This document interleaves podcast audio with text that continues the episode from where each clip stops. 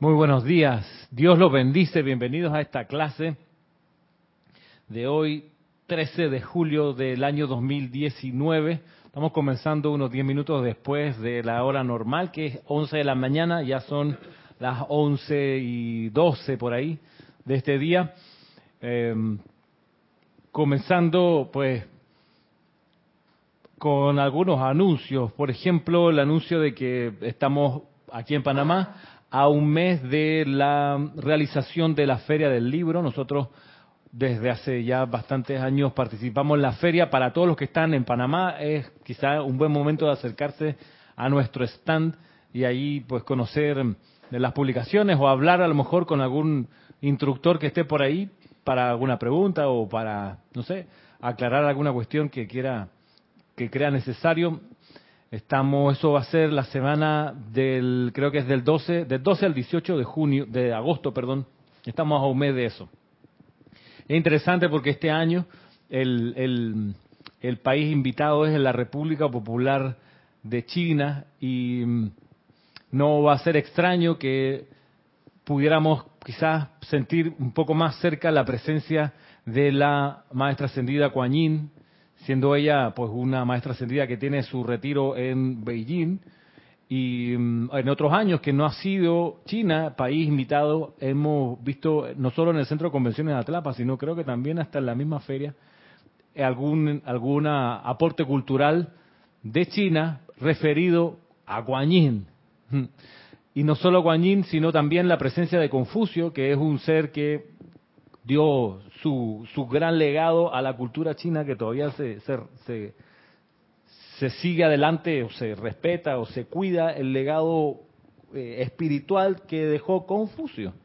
De hecho, cuando hace dos o tres años atrás el gobierno de Panamá rompió relaciones con China-Taiwán y estableció relaciones con China Popular de manera formal, la China Popular pronto estableció aquí, y lo pueden ver en la, en la Universidad de Panamá un centro cultural Confucio, Centro Confucio Chino Cultural, algo así se llama. Un Confucio, creo que hasta hay una estatua ahí grandota de Confucio. Confucio es, parte del, del, modo de ver la vida que tienen los chinos de la China popular. Bien, ellos van a ser los eh, invitados acá en la Feria del Libro nuestra aquí en Panamá y la radiación del señor Confucio que hemos estado energizando casi todo este mes desde la transmisión de la llama es una, una radiación que a medida que se le invoca se deja sentir con más potencia. Eso hoy, hoy quedó clarito en el ceremonial. Yo eh, que he podido participar ayer viernes la noche del ceremonial y hoy temprano, eh, cómo se nota el, con lo que los maestros hablan del momentum acumulado, que es esta energía que se va sumando cada vez que uno hace algo, hace y repite la misma actividad, va sumando su energía y se vuelve más fuerte la descarga producto de esa acumulación. Es lo mismo que ocurre cuando uno agarra una invocación y la repite todos los días, ta, ta, ta, de repente vas agarrando una fuerza con esa invocación, la vas pudiendo visualizar mejor, sentir mejor, proyectar mejor, entonces se va juntando esa energía con el amado señor Confucio en estos días, entre anoche y hoy, no sé, pero hoy se sentía mucho más, o sea, hoy era como un, eh, ¿qué les puedo decir? Era sí, un, un, un, camión como con cinco acoplados para atrás, o sea, contenedor así de dos pisos, ta, ta, ta, ta como un ferrocarril, en el, el envión que, que estaba descargando. Entonces, pensaba, mientras hacíamos a propósito la respiración rítmica durante el servicio de hoy, yo pensaba en eso de, que lo que decía el, amado El Moria, de que el puente de la libertad, esa dispensación, tenía el fin de cerrar la brecha que hay entre la humanidad que está aspirando hacia arriba y los maestros ascendidos que están impulsando su luz hacia abajo, tratando de hacer el contacto. Entonces, lograr ese puente es, importante para salvar el abismo que hay entre la conciencia maestra ascendida y la conciencia humana no ascendida. Ese puente se fortalece con cada invocación que se le hace a los maestros, con cada canto que se les eleva, se va fortaleciendo, se va haciendo más ancho. Entonces, ese puente no es tanto para nosotros que colaboramos de alguna manera con su construcción desde el lado de acá, no es tanto para nosotros, es sobre todo para la gente que no conoce el puente, que no sabe de la jerarquía espiritual, que no tiene idea que Jesús no es el único, que creen que Jesús es el único, la mayoría de los seres humanos, o que en otro lado creen que Buda es el único, como sea. La gente esa que cree que Jesús es el único o que no existe ni siquiera Jesús, para esa gente, sobre todo para esa, es el servicio de proveer el puente que comunique la octava humana con la divina, para que los maestros, pudiendo pasar a través de ese puente, le lleguen a esa gente le lleguen con protección, le lleguen con paz, le lleguen con suministro, le lleguen con sanación. ¿Cuánto sufren las personas porque no conocen que tienen dentro de su corazón a Dios? O sea, sufren lo indecible, porque no saben cómo protegerse, no saben que existe la posibilidad de la armadura de llama azul, del tubo de luz, y se los come la vida, se los come la discordia. Entonces, para ellos sobre todo es el servicio de un ceremonial, por ejemplo, donde con cantos, visualizaciones, decretos, respiración rítmica, invocaciones, hacemos un poco más ancho ese puente, de manera que en un día remoto, bien lo decía el arcángel Uriel, cuando cualquier persona por último dice, ay Dios mío, ya solo eso es una posibilidad que se abra la puerta para esa persona y todo lo que se ha acumulado, el momentum del grupo o del puente, vaya para allá y le ayude en su situación. ¿Qué va a decir? Ya no. ¿Sí? No, y también para esas personas que piensan, como yo pensaba, que eh, somos el único planeta que está habitado por seres vivos en todo el cosmos de miles de millones de trillones de hasta donde sabemos y conocemos y, y, y bueno es que no es así no somos no somos el centro del universo no somos ni el centro del universo ni estamos solos para todas esas personas, toda esa conciencia, toda esa masa que sufren, que se debilitan, que se enferman, que se desprotegen, que cometen errores de decisión en momentos cruciales, para toda esa gente que pueda haber un campo de fuerza, un embudo de energía hecho con la energía constante y rítmica de los estudiantes a través de los ceremoniales de las clases, ese campo de fuerza esté cada vez más fortalecido y ampliado para que le llegue a la mayor cantidad de personas. El Elohim Orión, si mal no recuerdo, en, el libro Los siete poderosos Elohim hablan, hace un recuento de las bendiciones que se pudieron lograr para las corrientes de vida que no habían encarnado, que estaban en el Templo Sagrado Corazón, y que debido a que los estudiantes del grupo estuvieron haciendo canto, decreto, invocaciones a favor de esos que no habían encarnado, se habían logrado, qué sé yo, impedir que no sé cuántos miles de niños viniesen con ceguera, con problemas de salud, mentales. En el radio, no sé cuánto alrededor del sitio donde estaba la gente reunida, de ese campo de fuerza. No sé si eran 30 kilómetros o 300 kilómetros. Alrededor de donde ellos hacían las ceremonias. De ahí que, de ahí que el colaborar en un ceremonial tiene no solo un impacto individual, sino colectivo que trasciende lo que nosotros podemos concebir. Y es mejor inclusive que sea así, que también, o sea, que no sea que sepamos así, le ayudamos a esa familia en puntual y a esa otra. Mejor que ni siquiera saber realmente para, que no se suba el orgullo espiritual y uno no se crea, tú sabes, que el mago, el hombre araña, Batman y toda la ¿cómo se llama? La, la, Liga de la Justicia, gracias. Eso estaba pensando. Sino que uno es, en realidad, un servidor chiquitito que, a pesar de su karma y de sus dificultades y de los errores que cometemos, a pesar de eso decimos yo quiero colaborar con el plan de la jerarquía espiritual. Pues recordemos, los maestros no buscan a perfectos, a seres perfectos aquí en el plano, en la forma. Primero porque no hay. Segundo, porque ¿de qué vale si la cuestión es aún a pesar de nuestras imperfecciones, de nuestras limitaciones, tener el impulso de colaborar y de servir en la construcción de este puente entre la octava humana y la octava divina, la octava de los maestros ascendidos. Eso tiene más mérito. Sí, porque aquí no hay nadie que, esté, como decía una, una profesora del colegio, nadie está libre de pecado. Ella muy en la manera de pensar así de la dispensación cristiana eh, Sí, porque si nos buscamos todos tenemos nuestra, nuestra cola de paja. ¿Qué dice Marita? Sí.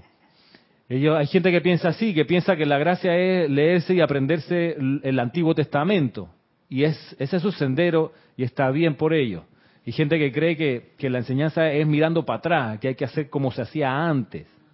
Ok, ellos allá, y ellos lo que sí tienen de súper rescatable es que toda esa gente evangélica y de esos movimientos son gente, para comenzar, que se toman en serio su sendero, que puede ser quizás distinto a como nosotros nos tomamos, pero que es rescatable, que tú le preguntas a esa gente, ¿qué dijo Jeremías 27.13? Y los tipos, te lo dicen. Y número 29.30, ahí está, te lo dicen hermano. Y Juan 14.17, y te descargan, ¿por qué? Porque se lo toman en serio, se la pasan estudiando hacen ayuno y oración, se lo toman en serio, literalmente. O sea, ellos ayunan físicamente y se ponen a orar y a leer la Biblia y virrean eso, eso les encanta, está bien. Eso a veces eh, uno extraña, no el nivel de, fanatismo que pudiera esa gente, esos buscadores caer. Lo que uno extraña a veces es que el estudiante de los maestros ascendidos no sea un buen estudiante.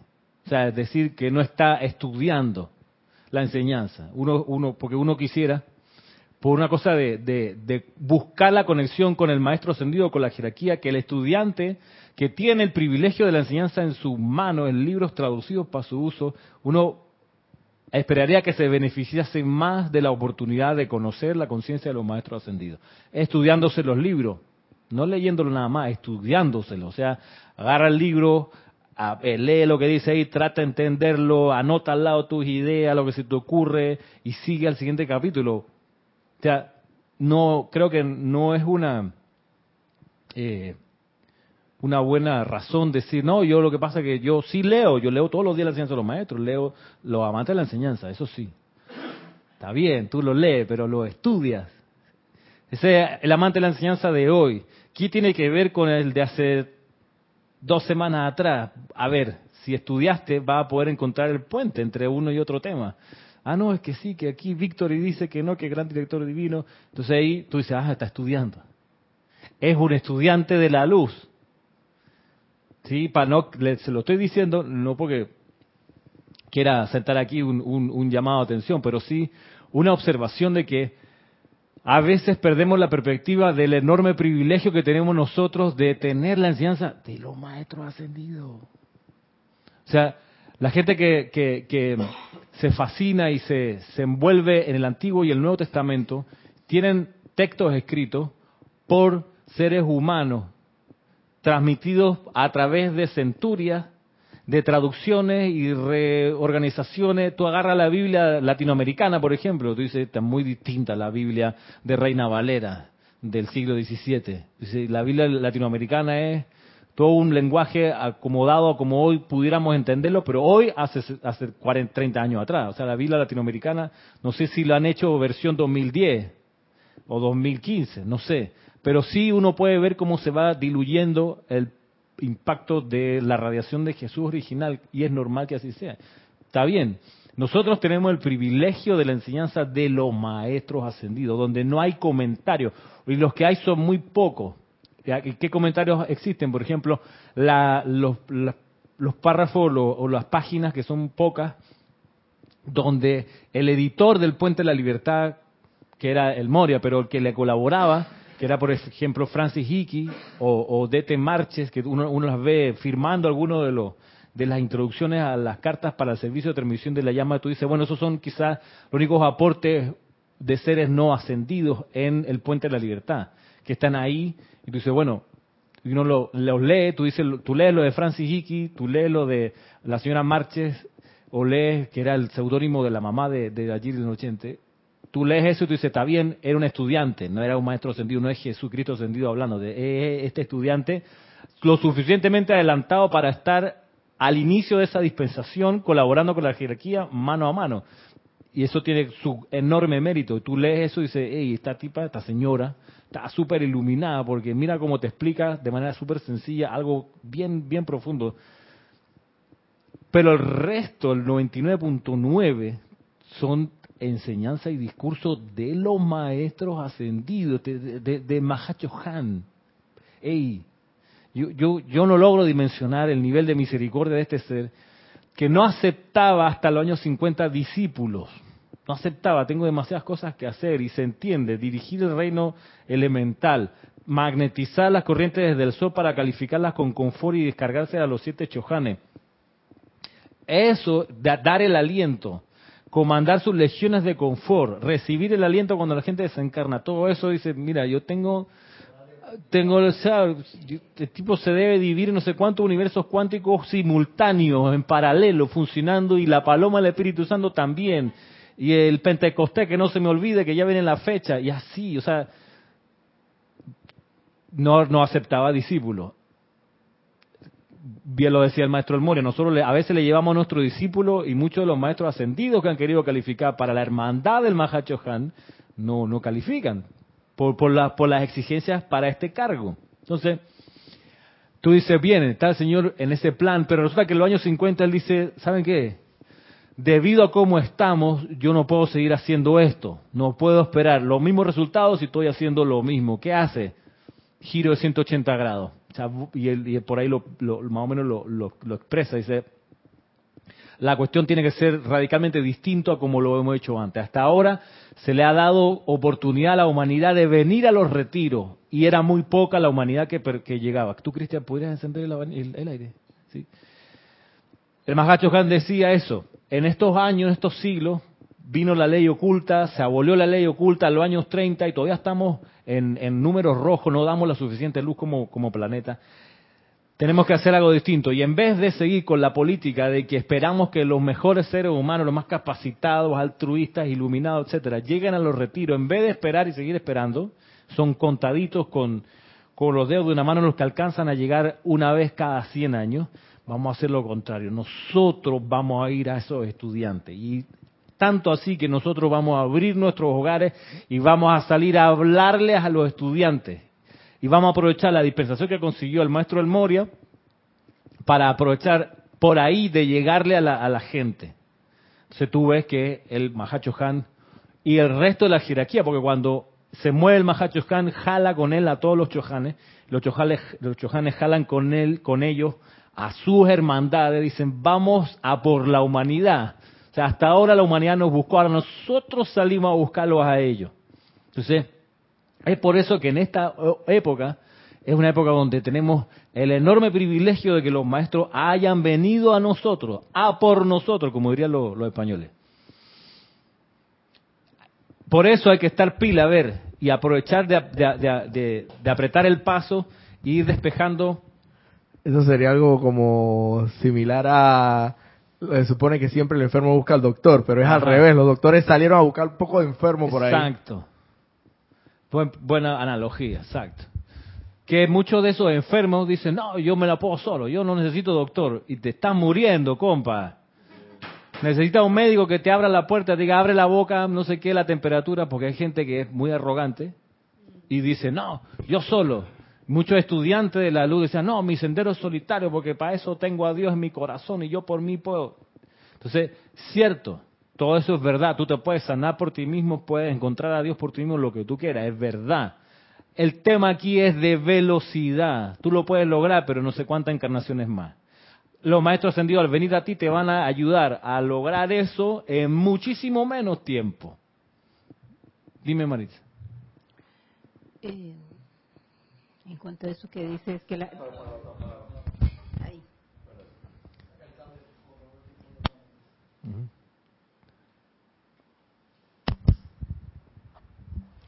Sí, yo creo que el mayor agradecimiento que nosotros podemos devolver a los maestros es purificando nuestras energías todo, todo el tiempo para que en agradecimiento a todo eso que ellos nos dan diariamente y que muchas veces lo dejamos pasar o yo, por ejemplo, a veces a mí se me ha pasado eso, que hoy me puedo aprender algo, pero mañana no lo sigo practicando. Entonces, yo no estoy haciendo nada realmente. Ok.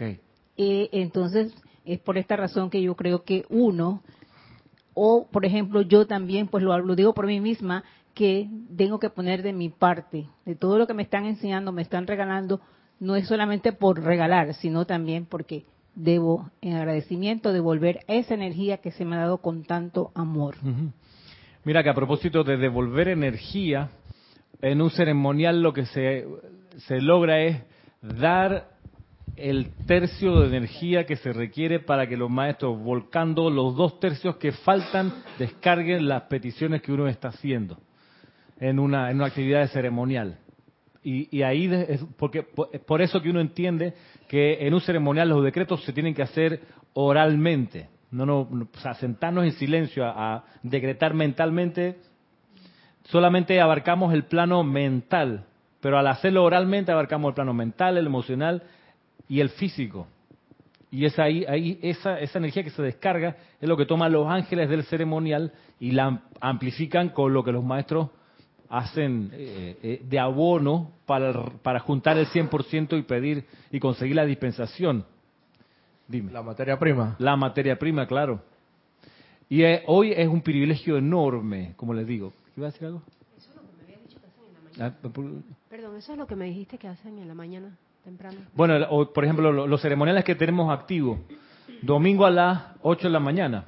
Perdón, sábado a las 8 de la mañana, domingo a las 9 de la mañana, viernes a las 6 y media, miércoles a las 6 y media De la mañana. de la tarde, no de la tarde. Tarde. Sí. Wow. No, sí, ojalá a las 6 de la mañana. ¿Sabes que hay uno, hay un, un grupo aquí que se reúne como a las 4 y media? Acá, pero son estos de la religión Sikh, que están aquí a dos cuadras del Serapis, que tienen un, su templo blanco con unas cúpulas así como de la hindúes, pero son Sikh, de la religión Sikh, del Gurú Nanak. La religión Sikh es una religión que combina el hinduismo con el Islam. ¡Pum! Y ellos tienen un libro, que es su gurú actual, porque ellos tuvieron la situación de que creo que por 10 eh, eh, sucesiones, distintos miembros de la comunidad se, se conformaban como el gurú del todo el colectivo. Son, hoy en día son como 6 millones de practicantes de esa religión. El primer gurú, Gurú Nanak, funda y descarga su enseñanza y lo reemplaza un discípulo y así se fueron hasta que llegó un momento que dijeron, ¿saben qué?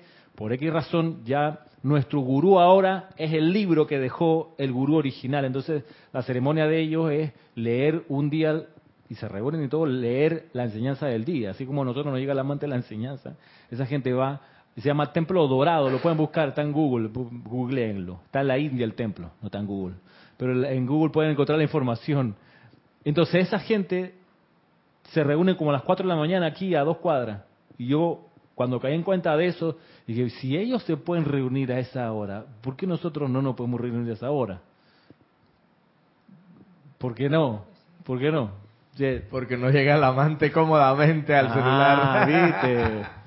Claro, entonces esa gente sí se toma en serio, o se lo toma más en serio. Mira que ellos viven por ahí cerquita, en los edificios que están ahí, y baja la escalera a su, re- a su cuestión, y ya, y tienen, y, y de repente uno se entera que existen porque una vez al año deben tener su, su aniversario, su X, porque tiran fuegos artificiales, le hacen un evento aquí a dos, tres cuadras de acá al Serapi. Entonces, para, por lo menos nosotros hoy, en este día, en esta época 2019, tenemos esos ceremoniales. Eh, en- hasta hasta hace poco teníamos todos los días ceremonial, pero ahora estamos concentrando la energía en estos cuatro días. Miércoles, seis y media de la tarde, viernes, seis y media de la tarde, sábado, ocho de la mañana, domingo, nueve de la mañana. Eh, nada impide que de vuelta en un tiempo más volvamos a, a energizar los ceremoniales del lunes, del martes y de jueves. Pero estamos ahorita concentrando la energía en esos otros días. La cuestión es que ese es un momento para cerrar la brecha que hay entre el- la octava ascendida y la octava humana en la que estamos nosotros. La octava ascendida en esta época, todavía hasta, hasta ahora, en estos días, está la octava de los maestros ascendidos, está energizando lo que ocurre en el retiro del Royal Teton. En el retiro del Royal Teton, en esta época está funcionando, está ya están descargando las dispensaciones aprobadas el Tribunal Kármico. A principio de este mes, que comienza el 15 de junio, a principio de este mes los maestros empiezan a llevar sus peticiones. Los maestros y la hermandad de cada retiro están lle- llevan sus peticiones al tribunal kármico y el tribunal kármico revisa cuál de esas pudieran realizarse.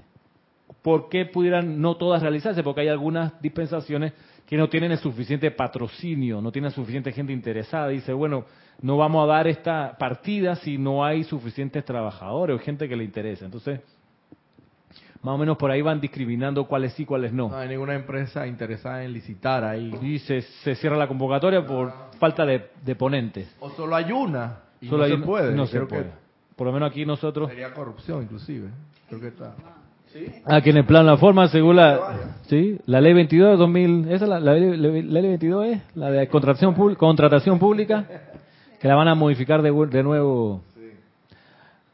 Claro, aquí sí, si solamente se presenta un acto público de licitación, un solo proponente, se da por desierto el acto público, porque no se le puede dar a esa única empresa, porque se puede pensar de que se puso de acuerdo con todas las demás para que nadie presentara nada y ella solita ganase la licitación.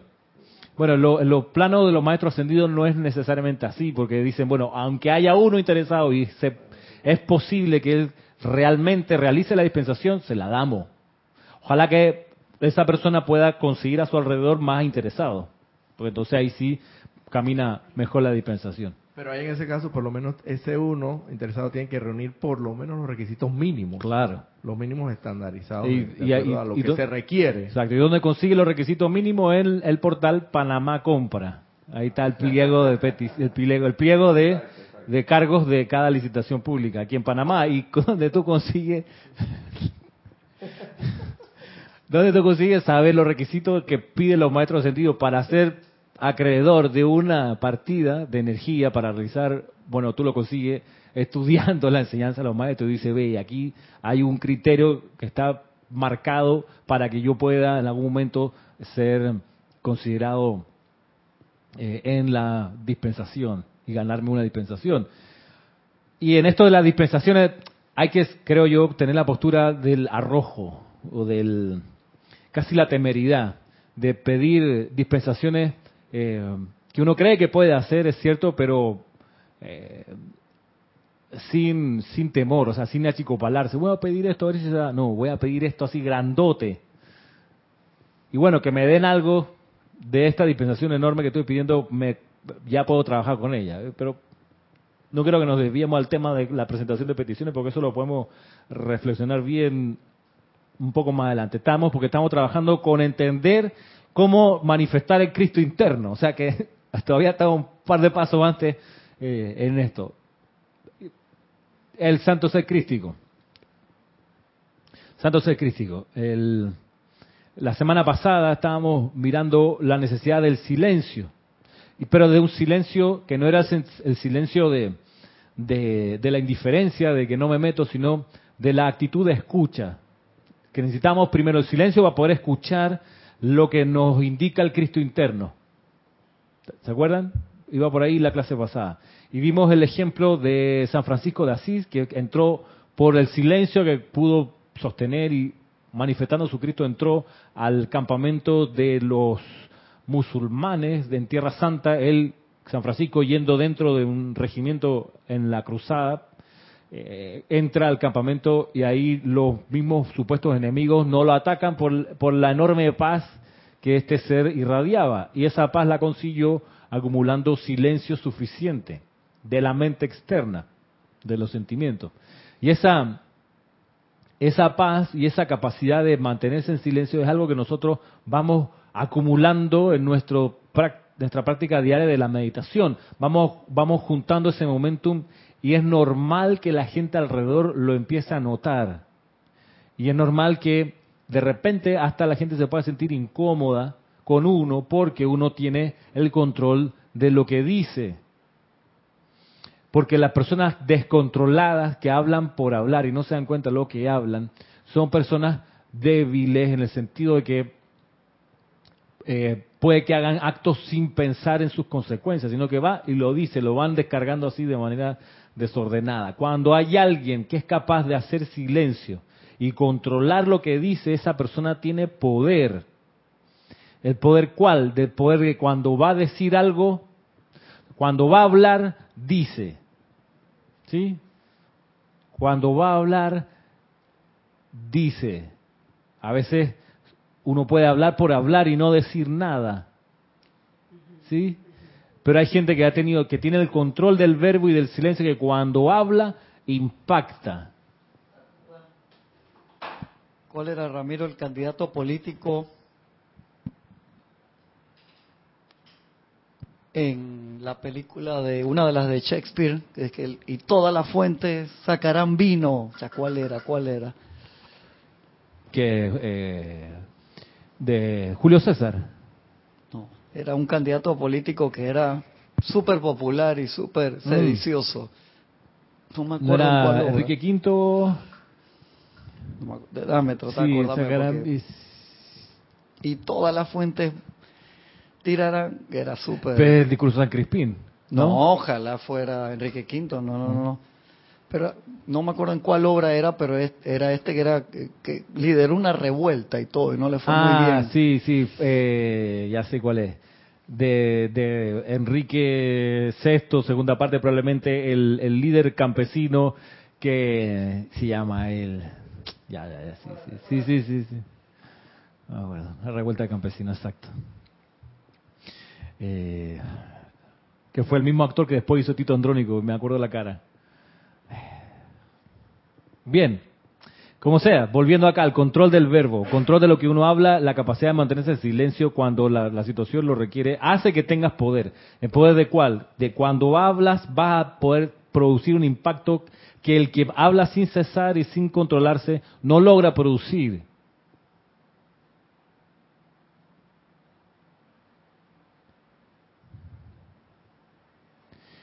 Es poder, miren, es una cosa de poder, el saber guardar silencio y el saber controlar ese silencio para luego producir el efecto que uno quiere. Pongo un, un- un sencillo ejemplo que me pasó días atrás. Trabajo en un colegio judío. Colegio judío muy abierto. Y hace como un mes atrás hubo una, una pelea de unos niñitos de sexto grado en un recreo. Estuvieron molestándose, diciéndose, diciéndose cosas y terminó en patadas y loncherazos por la cabeza y todo. Cosas que pasan en los colegios. No, en mi colegio, como que primera vez que pasa, el colegio es muy tranquilo. Pero pasó.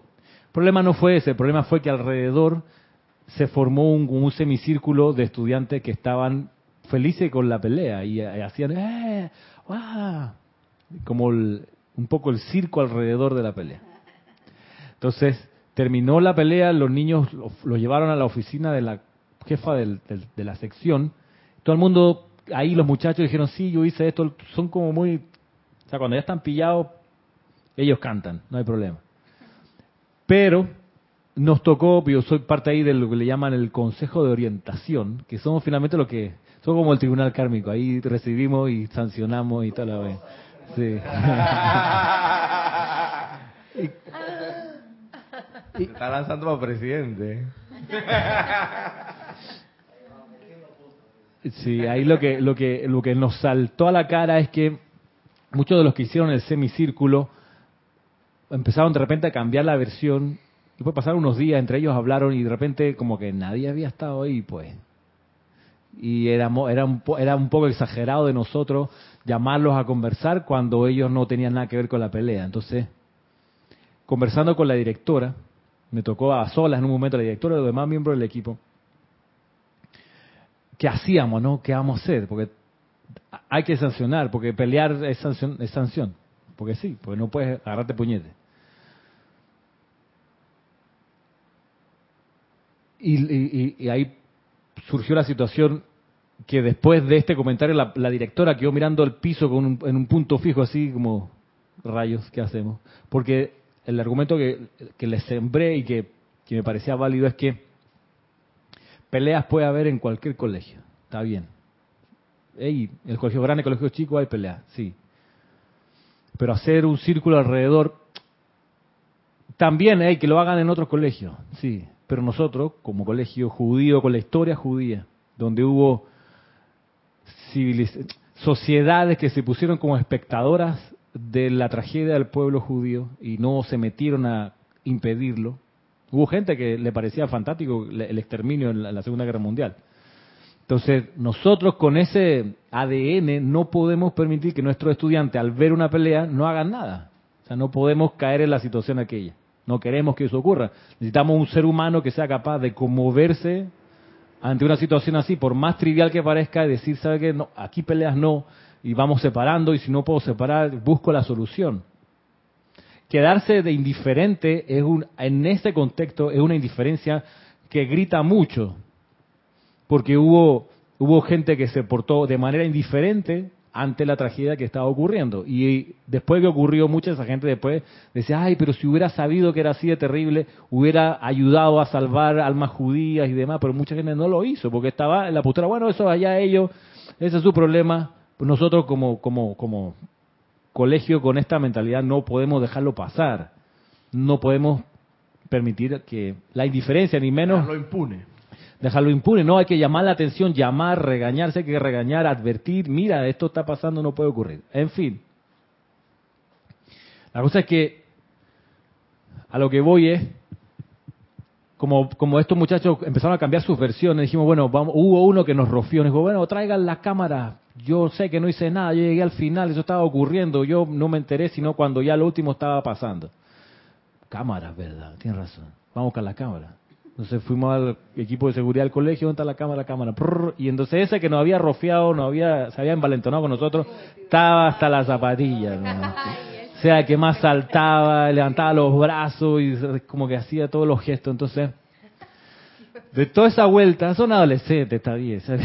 Da entre rabia y risa, porque pelado, ¿por qué haces? La cosa es que hubo uno, y aquí lo que voy, que estaba ahí, que está desde el principio, en la mitad del asunto, que otros que estaban ahí decían, hey, el que tiene la bota, porque estaba con una bota en el pie, ese fue el que asusó, hey, pégale, pégale.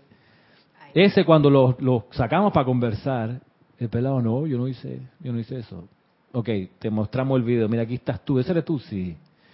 Ahí tú estás, y el tema es que el video no tiene audio, solo video. Entonces, tú ahí en el video se ve cómo estás moviendo las manos y apuntando a uno y a otro. Ahí tú no le estás diciendo, párate a hacer la tarea. Ahí tú no estás diciendo, Dios te bendice. Ahí estás diciéndole, peleen. Y el pelado no. Yo no estoy diciendo eso ahí. Yo no me acuerdo lo que estoy diciendo en ese momento. No me acuerdo, ¿verdad? Pero no solo los Pero a lo adultos, que ve, a lo que... es que- en la vida real, o sea, los adultos Los también adultos hacen lo mismo. Claro. Lo que me impresionó de ese muchacho es que lo que me impresionó de ese muchacho es que lo llamamos como cuatro veces. En esas cuatro veces incluso vinieron los padres, o sea, con el pelado ahí. Y lo que me impresionaba es que yo lo miraba así fijo. Y sostenía la mentira. Y so- la mirada penetrante, el pelado. Y él a propósito, yo digo, este, este tiene poder ese muchacho. 15 años, 16 años. Y yo en serio le clavé la mirada y dejaba yo pasar silencios de 40 segundos, así. Sí, así. O sea, tú me, realmente me dices que no estabas diciéndole peleen, peleen. En serio. Chuleta. O sea, si está bien enfocado ese muchacho, con la energía que tiene y el control que tiene, lo vamos a ver después descollando. O sea, ojalá, sí, la misma energía, ojalá, tú sabes, no caiga al lado oscuro de la fuerza. Si está Ah, lado-. Perdón, si está desde muy temprano en el lado oscuro de la fuerza, cuando eres ya un adulto, qué duro salir de esa fuerza. bueno, pues. Pero el- yo me, me reí mucho en estos días porque veo en la televisión hablando a un ministro, de un puesto ministro. Y yo lo veo es que ese estaba en sexto año de secundaria conmigo, era tan ñame, pero era súper inteligente. En ese tiempo eran cuatro bimestres, primero y segundo bimestre, cinco y cinco de arriba abajo. Tercer bimestre, dos. Último bimestre, uno. Le valía cebo, pero era genio. Pero era, cuando te digo el loco, era agarraba las sillas y las tiraba contra el tablero. O sea, tenía problemas muy serios. Y cuando yo lo veo es que es mi El niño. Y hablando súper serio, yo digo, "Che, hermano, ojalá que lo hayan, durante, cuando terminó la secundaria en la universidad y todo, lo conductaron bien o utilizó bien su energía, pero yo no, no podía aguantar la risa. Yo me lo encontré en la calle. Yo digo, pero, really. O sea, se me salió, ¿no? El, el pensamiento no siguió lo que estaba diciendo. Pero sí puede haber un cambio. Y Sí. si la persona usa la misma energía y descolla. Sí, sí, tú lo puedes ver marcando una trayectoria para mucha gente. Eso es lo que uno apuesta, ¿no? Eso, en esos momentos así, como, como en un colegio y los niños están en formación, ahí sí hay que apretar todas las tuercas posibles y, y en buen tono, en tono firme, en tono amable, en todas las posibilidades, porque porque eh, invocarle a los estudiantes del colegio este razonamiento que le estoy haciendo, de que como colegio y como ADN de nuestro colegio no podemos ser indiferentes ante la agresión de otros personas. No podemos ser indiferentes porque, como le decía, muchas sociedades se volvieron indiferentes ante la tragedia del pueblo judío. No soy judío, ustedes sí lo son. Por ahí, invocarles eso, son el teléfono. Aguántese su guaqueo. Sí. Invocarle eso es muy fuerte porque es, es, dirigirle la energía del discurso al meollo del colegio. ¿okay? Por eso la directora cuando le planteamos esto miraba al piso así como de verdad. Esto es, esto es la, el fundamento de la matriz del, en fin. Pero nos encontramos con este muchacho que tiene ese control y ese poder. ¿Y de dónde sale ese control y ese poder? De su manejo del silencio. No solo de mantener la mirada fija, cara dura, o sea, sin, sin pestañear, sin parpadear, sin ponerse nervioso. Y, y lo hice varias veces para comprobarlo. Y, ya Esteban, qué bueno. Este obviamente no es un alma joven. Quizá cuánto tiempo anda por acá. Pero reconocí esa fuerza ahí en él. Y sobre eso quiero que miremos lo que el Mahacho Han nos dice. Acá en la página 60 de El Santo Secrístico, la compilación del volumen 2. Con su botellita de billares, dice aquí César. su botellita de billares. Exacto, sonó la alarma, dice Cristian, del teléfono. y que ese es un chiste que, hay damas presentes. No puedo, puedo decirlo después de la, de la clase. Sí. Ok. Es que pasó fuera de cámara, perdón, porque César se levantó a apagar el teléfono allá y volvió con la botellita en la mano con un líquido amarillo, entonces nos recuerda el chiste de los billares. Pero bueno, está bien. Ahora va a tomarle la botellita Cristian, no lo enfoque, por favor, le va a dar pena. Autocontrol. Dice aquí el Mahacho Han, de recordar hablar únicamente cuando sus palabras son más doradas que su silencio los cuerpos mental, emocional, etérico y físico del Chela se aquietan lo suficiente como para escuchar el canto del silencio, para comprender el idioma de las aves y de los animales y la dulce voz de la hierba que crece. Y finalmente, de tal manera se sintoniza con la vida expresada en la naturaleza que el Chela es capaz de zambullirse en el secreto sagrado de su propio corazón palpitante, donde vive el santo ser crístico de cada uno. Vuelvo a leer. De recordar hablar únicamente cuando sus palabras son más doradas que su silencio.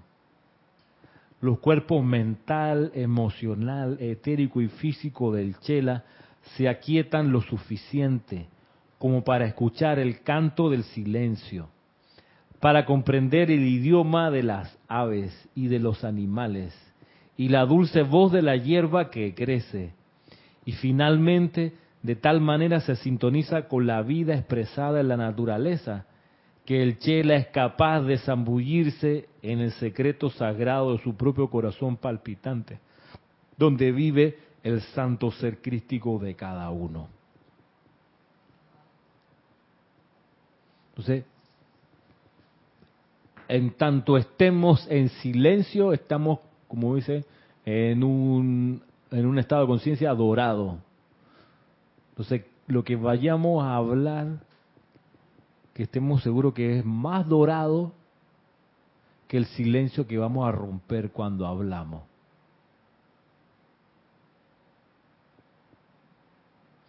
La música, tan importante como el sonido, son los silencios. Y eso uno lo aprende a reconocer cuando hace música. De repente, hacer un silencio, apagar todo sonido, es justo lo que se necesita para provocar una super descarga después ya con la música sonando. Entonces, este es como un, un recordatorio de una disciplina por la cual se reconocen los estudiantes de los maestros ascendidos que son maestros sobre el silencio. Tú ahí puedes reconocer un estudiante de los maestros ascendidos que pudiéramos decir Vaya, cualquiera es estudiante de metafísica, ya. Pero cuando te metes en la conciencia de los maestros, se te va a reconocer por tu nivel de control del habla. Ya es cada vez más lejano el incidente donde metiste la pata por hablar de más. Se vuelve lejano, es como, como enfermarse. Con esta radiación y con la enseñanza y con los ejercicios de respiración rítmica, de aquietamiento, uno en serio que se va olvidando qué fue, cómo se sentía estar enfermo. Por esos episodios van ocurriendo con cada vez menos frecuencia. No es que uno no se enferme, pero eso ocurre en serio. Antes era mucho más seguido, de repente ya no empieza, no empieza a ser parte del, día a día. Yo en, este, en estos meses de, de, este año en el colegio, mis, mis colegas, ha habido varios que han tenido que dejar de ir a dar clase al colegio porque están enfermos, dos, tres días están en cama. Y, convivimos en un espacio mucho más chico que estamos aquí. Eh, y los tengo al lado estornudando y, tomando medicamentos, viendo cómo hacen. ¿Ah? Más todos los estudiantes. Mira que en el colegio en segundo grado salió un niño con H1N1. Que rápidamente lo sacaron y está en, casa con, cuidados de, que, que requiere esa gripe. A lo que voy es que Así como la enfermedad que uno experimentaba antes cuando no estaba con estas técnicas de aquietamiento y la llama violeta ni el tubo de luz, así como esos episodios se van volviendo cada vez más lejanos y cada vez menos frecuentes, asimismo debiera irse cada vez más atrás en el tiempo los episodios donde uno metió la pata por hablar de más. Porque uno en esta enseñanza aprende a cultivar el silencio, a estar en pos de la voz interior. Uno aprende a eso. Entonces, una de las recomendaciones, que lo dice creo que en, Pláticas del Yo Soy o en Instrucción de un Maestro Sentido, el Maestro Sentido San Germain, es la recomendación de no pensar en voz alta. Cuando uno está solo y no hay nadie por ahí y uno está hablando, dice no hagan eso. Que hay gente que está lavando los platos, no hay nadie por ahí y está hablando y está repasando las cosas que va a hacer o la gente que le conversó y repite las conversaciones, pero está sola la persona. Pero hablando, pero hablando sola, sí. Hay, hay gente... Sí, ¿verdad? Marita dice, a mí me pasaba, yo ya, ya no te escuchaba en ese plan, porque después de la advertencia, yo no, yo no, usualmente no regaño, pero ya, pero a veces, ah, ¿qué iba a decir, perdón? A micrófono, micrófono. Eh, sí, sí me ha pasado esto a mí, pero ahora que una vez me llamaste la atención respecto a eso, eh, yo después nuevamente casi, vuelvo a hacerlo, pero caí en la cuenta de, su de sus palabras y yo dije, no, Marixa, tú no tienes por qué hablar así, sola menos. ¿Con quién estás hablando? Con nadie. Entonces mejor cállate la boca. ¿Por qué? Porque por ahí se, Muy bien, Marisa, pero es que por ahí, por, por donde uno habla, se descarga un montón de energía, un montón de energía. Que no es lo mismo que cantar solo, dice Cristian. Estás practicando canto, claro. Estás aprendiéndote un parlamento de una obra de teatro. Habla, ahí sí, tiene que. Pero si es con una conversación con nadie, no hagas eso porque estás desperdiciando energía y esa energía la necesitas para después hacer un buen llamado a la presencia de yo soy, a todo pulmón con toda la energía. Entonces te cansaste, te descargaste de la energía hablando. Oye, hay gente, yo he visto, cuando antes andaba, andaba en transporte colectivo y que se sentaban al lado de alguien y tenían que conversar con el desconocido. Todo el viaje, 40 minutos. Así, entonces, y hay gente así, en serio, que no puede estar en silencio o en la fila haciendo cola para un banco. No, tiene que hablar, hay gente que es así. Entonces, uno como estudiante de la luz ha de considerar realmente ser capaz de controlar lo que dice y a la hora de hacer el llamado tener toda la energía que el llamado va a necesitar. Cuando uno descansa por la noche, el cuerpo emocional es cargado con energía y el cuerpo físico es reparado y, el cuerpo mental es purificado y demás. Y ese momento donde uno recarga, si uno además medita todos los días, es otro momento de recarga de energía. Se supone que con eso uno debería durar hasta el fin de la jornada. Pero si a, mediodía uno se la pasó hablando, y eso es una de las situaciones cuando uno es profesor que tienes que hablar, tienes que hablar, parate un salón y hablar y dar indicaciones. es donde, donde yo me ocupo más, porque descargo mucho por arriba, ocupo más de, no hablar o solo hablar lo necesario, solo hablar lo que se requiere.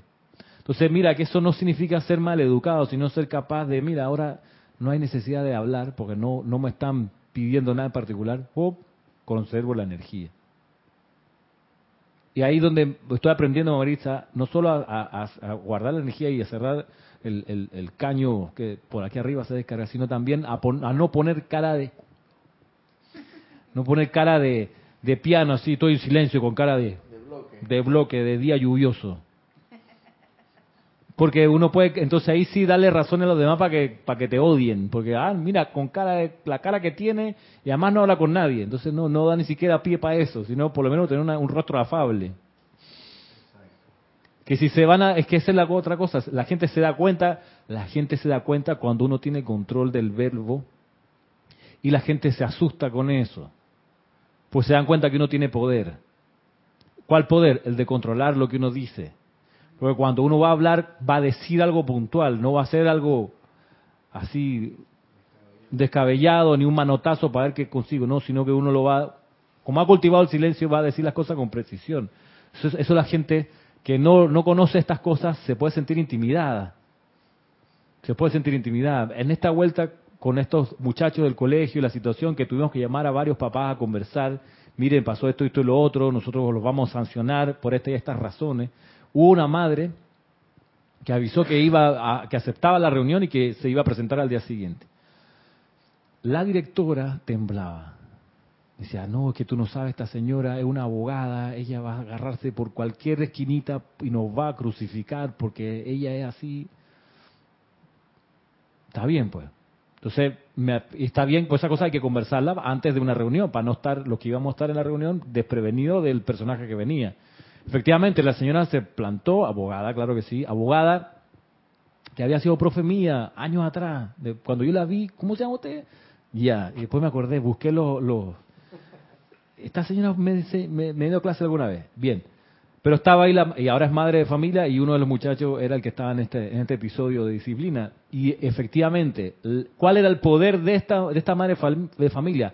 El que ella habló justo lo necesario justo lo necesario. No era ni buena, ni cómo estamos, y no sé qué, gusto de ver la directora que está muy qué problema con estos muchachos. Nada de eso. Llegó, buenos días, se sentó, muy dama, y apenas el rostro de la cara como impasible. Entonces nosotros, a la hora de explicarle, mire, la citamos por esta razón, tuvimos que cuidar mucho lo que decíamos, porque como ya estábamos advertidos de que la señora podía agarrar cualquier error nuestro, para desvirtuar la situación o ponernos algún problema. Eh, mira lo que generaba. ¿Y por qué? Porque esta, esta persona tenía ese control del verbo y del silencio. Era capaz, manejó ella la reunión, no nosotros que estamos. Ella manejó, se hizo lo que la persona esta necesitaba que ocurriera. Nosotros planteamos nuestra situación, ella hizo algunos señalamientos, se los contestamos. La reunión duró como media hora, lo, media hora más larga que yo recuerdo, porque era así, estos silencios espaciado con esta persona. ¿Y dónde está su, su, manejo y su cuestión? El ser capaz de decir justo lo que ella quería decir, no más ni menos. No era una reunión social, ni cuéntame cómo te ha ido, y el último viaje, para dónde fuiste, y fulanita, no. Pam, pam, precisión quirúrgica, y por ende con mucha contundencia. Entonces, y ella no tiene la enseñanza de los maestros, ella es abogada. Y mira que ahí les enseñan a los abogados a ser muy precisos con lo que se dice. ¿Sí? Porque cambiar un verbo, un adjetivo, te transforma el tipo penal o no. Y ya entras a otro universo. Entonces, se entrenan en la precisión. Cuando tú ves un abogado muy alocado hablando hasta por los codos, no es muy buen abogado. Cuando tú ves un estudiante de la luz hablando por los codos en el chichat, no es muy buen estudiante. Porque el estudiante de los maestros ascendidos aprende a cultivar el silencio por muchas razones. Una de las cuales porque en el silencio tú puedes escuchar la voz de tu Cristo interno. Y por ende tener menos errores y lograr salir de la encarnación en la ascensión más rápido y no generar karma destructivo en el proceso. Miren, ya la clase va, va a cumplir su hora de, recorrido, así que voy a volver a leer este párrafo, miren que es uno solo y que es, es bastante impresionante del Mahacho Han. Dice así, de recordar hablar únicamente, cuando sus palabras son más doradas que su silencio, los cuerpos mental, emocional, etérico y físico del Chela se aquietan lo suficiente como para escuchar el canto del silencio, para comprender el idioma de las aves y de los animales, y la dulce voz de la hierba que crece, y finalmente, de tal manera se sintoniza con la vida expresada en la naturaleza, que el Chela es capaz de zambullirse en el secreto sagrado de su propio corazón palpitante, donde vive el santo ser crístico de cada uno. El Mahachohan.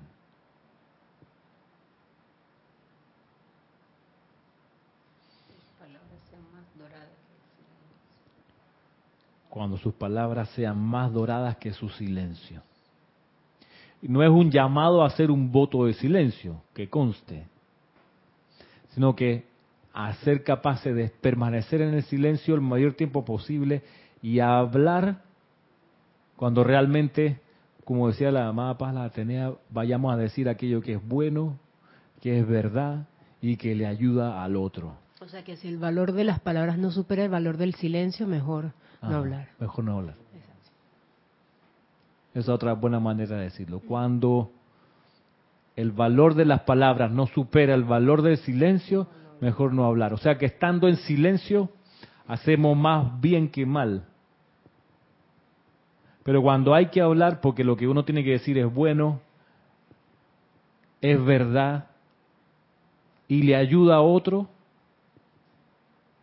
ahí sí nuestras palabras son doradas Ahí a propósito, mire que no, no lo repasé, pero bien pudiéramos buscar en el juramento del retiro de Luxor. Una de, la, de, la, de las indicaciones es, nunca hablaré a menos que se me hable primero.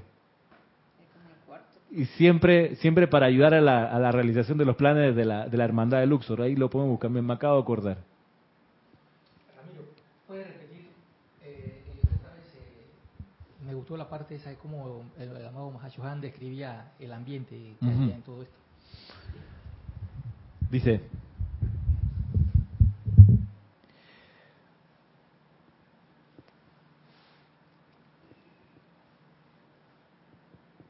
de recordar hablar únicamente cuando las palabras son más doradas que su silencio, los cuerpos mental, emocional, etérico y físico del Chela se aquietan lo suficiente como para escuchar el canto del silencio para comprender el idioma de las aves y de los animales y la dulce voz de la hierba que crece. Y finalmente de tal manera se sintoniza con la vida expresada en la naturaleza, que el chela es capaz de zambullirse en el secreto sagrado de su propio corazón palpitante donde vive el santo ser Veo un común denominador en todas esas descripciones que has dado. Todas son son situaciones ininteligibles para a la, a la, mente externa humana. Es decir, vas a comprender el idioma de los pájaros, o sea, vas a saber... De las aves. De las aves. de las aves, o sea, vas a, hasta cierto punto vas a entender qué es lo que quiere, en su canto, qué es lo que están diciendo. Vas a escuchar el silencio, o sea, el canto del, del silencio. Aprendice, para comprender el idioma de las aves y de los animales y de la dulce, la, la, dulce voz de la hierba que crece. Y algo, algo del silencio. Exacto. Y luego zambullirse en el secreto sagrado su propio corazón palpitante. algo del silencio. El canto del silencio. El canto del silencio. O sea, el silencio es, de por sí es, es, es tranquilo, es sigiloso, como lo dice la palabra, valga la redundancia. Pero vas a escuchar la voz esa que que, hay un canto ahí detrás. hay un canto ahí tras, tras bastidores, que es lo que se habla de la voz, la que pequeña y queda voz. y, y mientras el ya no crece, vas a escuchar. Eso. O sea, son cosas que, que solamente vas a poder lograr trascendiendo la mente externa con la conciencia y la mente externa. O sea, algo que vas a... O sea, una, es una iluminación, totalmente. Es una iluminación. Y mira, a propósito, me acaba de ayudar a recordar algo que les quería, les quería hacer mención y que me, gracias porque me, entre lo que ustedes dos dijeron me acabo de acordar que creo que es importante. Dice, escuchar, dice, comprender el idioma de las aves y de los animales. No dice seguir las indicaciones que te puede dar un animal o un ave. No, no. Se lo digo porque tiempo atrás una estudiante me contaba que ella había comprado un terreno y que no sabía si comprar ese terreno o no, hasta que entrando al lugar ella sintió como que un árbol que había allí le habló y ella le, se impresionó por el- de algún modo el mensaje del árbol y entonces compró el terreno. Entonces la, la observación que yo le hice en ese momento, mira, no estamos aquí para seguir indicaciones del reino animal, ni vegetal, ni de los árboles. Ellos no están aquí para guiarnos a nosotros. Nosotros como llama triple estamos en la posición de darle a ellos confort, protección, y el reino elemental está supuesto a seguir las indicaciones del Cristo interno, no los caprichos de la personalidad, sino las indicaciones del santo ser crístico. El reino elemental está para eso, no para que nosotros sigamos las indicaciones que ellos nos dan. Es como es como seguir las, intentar seguir las indicaciones de un niño de prekinder. Tú adulto no haces eso. No, tú lo escuchas, lo entiendes, lo aprendes a entender. Como un papá aprende a entender, a co- reconocer el tipo de llanto. Y tú sabes cuando eres papá que el llanto del bebé es un llanto ahorita de que tiene hambre. Distinto a como suena el llanto de cuando se hizo pupú y se le está irritando el pañal y la piel. Eso se reconoce. O el llanto de que cuando está cansado, que es un llanto distinto al de tiene hambre y está incómodo. Tú lo a Marisa, uno, uno aprende a distinguir ese tipo. ¿Por qué? Porque uno como papá hizo silencio, pero está llorando. Entonces, ah, sí, está cansado. No, no quiere comer. Ya me dijo, no, quiere que uno lo tome aquí y lo haga dormir. Por ejemplo. Pero eso, ¿dónde tú lo conseguiste? Escuchando, entendiendo ese idioma. Lo mismo acá, aprendes a entender el idioma de las aves y de los animales. Como anoche que me admiré de escuchar a Tori cantando y Ramiro le cantaba y ella también. To- sí, Tori la perra. No había escuchado, a- digo, realmente yo había oído decir que ella cantaba, pero yo digo, no, no, no lo había oído como hasta anoche. Digo, ay, qué cosa más bonita. Sí, sí, se pone así. Hay momentos donde Tori, mi perra, en algún momento se conecta con el canto así atávico que tiene, eh, de, ¿sabe? Que Su encarnación es como elemental. Entonces, yo he aprendido a, a justo, hay un, hay un ladrido en algún momento que ella hace y que si tú le dices después el ladrido, le dice, ¡au! Ella empieza a hacer, ¡au! A, a repetirte. Pero lo, más bonito es que se pone en serio y pone la boquita así, ¡uh! y así como que frunce el ceño aquí, bien concentrada, dura como tres minutos, después se cansa y ya.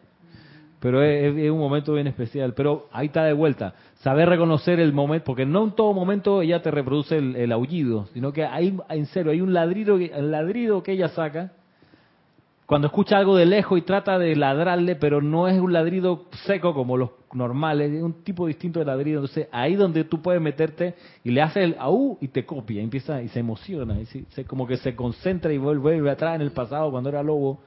Y, pero es entender el idioma de las aves. Y eso jamás lo vas a lograr aprender en medio de, de unos culecos en las en las No, tablas, en un, en un jorón o un una cantadera, No. en medio de, de tanto escándalo y, bu- y bullicio. Eso es, eso es imposible. O sea, es como tratar de entender las indicaciones que te están dando en medio de un escándalo y tú, a ver, ¿qué? ¿Qué? ¿Qué me quieres decir? No, no entiendo, no entiendo. Ah, no, Mm. la verdad no. Y te están, te están diciendo que sal de aquí porque si te quedas aquí vas a, vas a fallecer.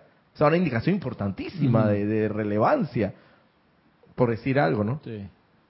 Y como no escuchaste eh, que tenías que evacuar porque se está incendiando el lugar, te quedaste ahí.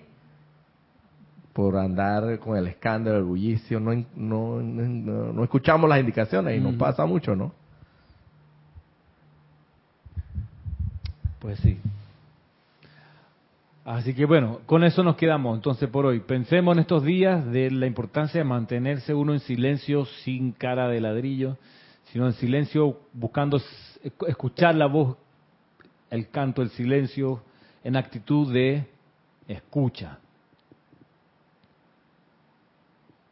que es parte de la reverencia por la vida que nos enseña el amado Confucio en esta época de, de radiación intensificada del templo de la precipitación. Será entonces hasta la próxima semana, que debe ser 20 de julio ya. 20 de julio y el próximo domingo 21 es que tenemos transmisión de la llama de la purificación, por cierto. No es mañana porque mañana es 14. Lo hacemos después del 15 de cada mes, el primer domingo después del 15, que toca entonces el domingo siguiente, la próxima semana. Ya se les dará más detalle para los que quieran, quieran participar. Será hasta entonces, muchas gracias. Mil bendiciones.